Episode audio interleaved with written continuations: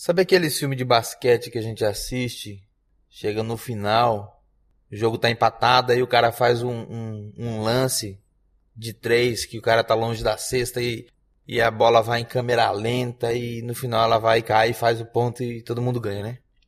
E aquilo lá é o ápice, né? E aquela bola é a mais valorizada e todo mundo comemora e tal, e é uma maravilha, e ainda bem que ela acertou aquela bola. Beleza, guarda essa informação aí. Estava lendo um livro chamado A Única Coisa. Livro excelente. E tem uma parte do livro que o cara fala assim dos dominós, né? Que é assim, o primeiro dominó, imagina aí, primeiro dominó com 10 centímetros de altura e tal. O segundo com 20 centímetros de altura. O terceiro com 40. Na verdade, eu tinha que estar com o livro aqui para poder ver certinho as medidas que ele fez. Mas, mas é o seguinte: o, o que importa é o, é o, a ideia que eu vou passar. Cada dominó seguinte é o dobro do anterior. Aí o primeiro dominó, se eu empurrar, ele tem força suficiente para derrubar o segundo, que é o dobro dele. Que derruba o terceiro, que é o dobro do segundo. E assim sucessivamente. Aí o cara coloca lá, ele, lógico, para escrever o livro ele fez as contas. E você pode fazer também. E eu não vou fazer as contas porque eu estou no carro agora esperando minha filha sair do, do, do colégio.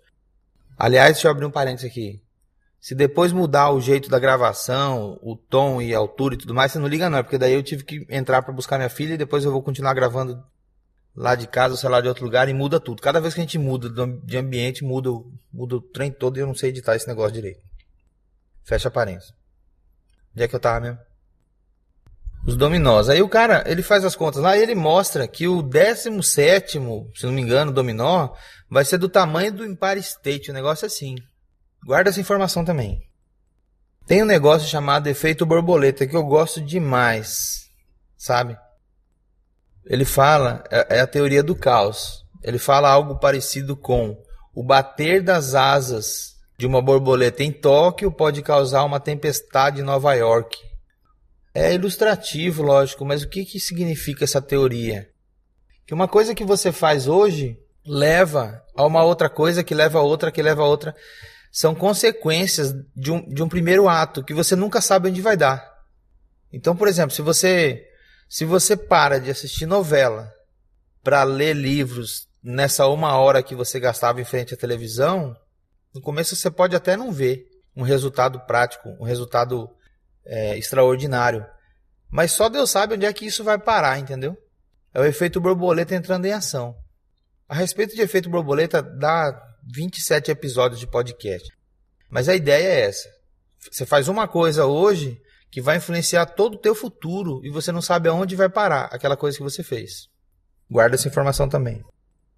Tem um ditado que fala assim: que a mais longa caminhada começa com o primeiro passo, ou algo parecido. Guarda essa informação.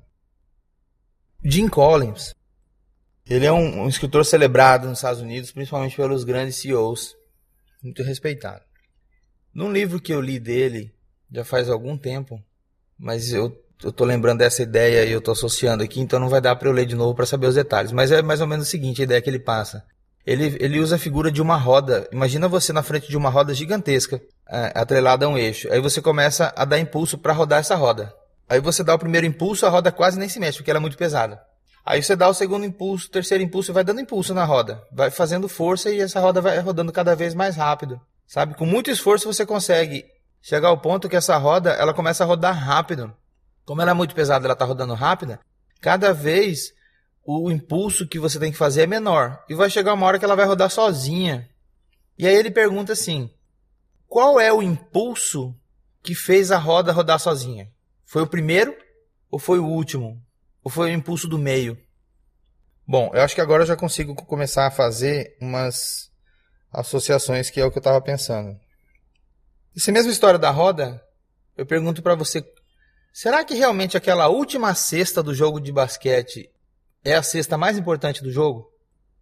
Eu acho que eu estava empatado e aquela cesta decidiu. Agora, vamos ser assim bem, bem, bem basiquinho, né? Se não tivessem sido feitas duas cestas do começo do jogo, nem empatado tava. Certo? Se você pegar um jogo de futebol, o último jogo do campeonato, seja lá da Copa do Mundo ou do, do, do Campeonato Brasileiro, sei lá. O último jogo é importante, beleza. Mas pro cara estar tá na final, ele teve que ganhar o primeiro jogo, né? Ou o segundo, ele teve que ganhar um monte de jogo para chegar lá. Então, o último jogo é mais importante que o primeiro? O que eu tô querendo mostrar com essas perguntas é o seguinte: o início de uma caminhada é muito importante, faz muita diferença. Faz muita diferença você chegar chegando. A partir do momento que você decidir que você vai fazer alguma coisa, entra de sola, cara, e começa a fazer, entendeu? Porque você não sabe os resultados desse teu primeiro passo. Tem alguns motivos nos quais eu acredito para você começar com um grande primeiro passo. Quando eu falo primeiro passo, assim, é o início, né? Primeiro, segundo, terceiro passo. Um deles é a relação direta que esse primeiro passo bem dado vai ter com a sua motivação para continuar no caminho que você escolheu. Porque se você escolher derrubar um dominó tamanho do Empire State logo de cara, é muito provável que você não consiga. E é muito provável que você desista por conta de não ter tido sucesso logo de cara. Por isso que é legal você iniciar derrubando um dominozinho de 10 centímetros. Porque você vai ter aquela sensação da vitória. Então você dá o primeiro passo, dá o primeiro passo bem dado e comemora quando você tiver a primeira vitória. Porque o segundo dominó, ele já vai ser o dobro do primeiro. E aí você vai se esforçar um pouquinho mais. Só que quando você for derrubar o segundo dominó, tem duas coisas a seu favor. Primeiro, a sensação de vitória, de ter derrubado o primeiro dominó. E segundo, a experiência que você adquiriu derrubando o primeiro dominó. Eu falo também para você ir rápido para poder aumentar as suas chances de continuar motivado. Vamos dizer que você tenha 10 dominós para derrubar. Se você for devagar, você vai derrubar esses 10 dominós em 6 meses. Se você for rápido, você vai derrubar em um mês. Ah, mas tanto faz eu derrubar em um ou seis, o importante é que eu derrube. Não é, não é a mesma coisa.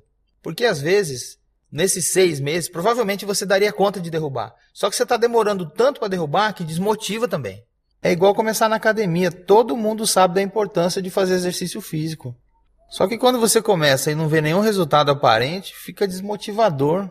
Compensação, se você começa a ir na academia, começa a emagrecer, começa a ver os musculinhos aparecendo, você fica mais motivado. E é assim que é. Quando você começa a fazer alguma coisa e começa a ver resultado, por menores que sejam, você fica motivado a continuar aquilo lá. Então dá um jeito dos teus primeiros passos terem resultados. Porque aí você vai ter o que comemorar e aquilo vai te motivar a continuar na história. E isso vai ajudar a mudar aquela velha história de deixar para a última hora. É igual quando tá na, na, faculdade ou, ou, ou tá na escola desde pequeno, né? Deixa para estudar no final do ano. E aí todo ano é a mesma coisa. O ano que vem eu vou estudar desde o começo. E não estuda, né? E deixa para estudar no final do ano. E chega no final do ano, estuda e passa. Se a gente fala no ano que vem eu vou começar a estudar desde o começo, é porque a gente sabe que é mais legal estudar desde o começo. Porque a lógica é essa. Estuda desde o começo. Faz bem feito desde o começo, que depois o final vai ficando cada vez mais fácil. No final do ano você vai ficar tranquilo, porque as suas notas estão boas e você não precisa se esforçar tanto. Eu falei assim, quando você derruba o segundo, você tem uma vantagem. Primeira vantagem é a sensação de vitória, que você psicologicamente está melhor porque você sabe que você é capaz. E a segunda vantagem é a experiência de ter derrubado o primeiro dominó. Então não deixa para fazer bem feito quando chegar lá no final. Não deixa para dar importância só para a última cesta. Faça com que a tua primeira cesta seja muito bem marcada. Se concentra na primeira cesta.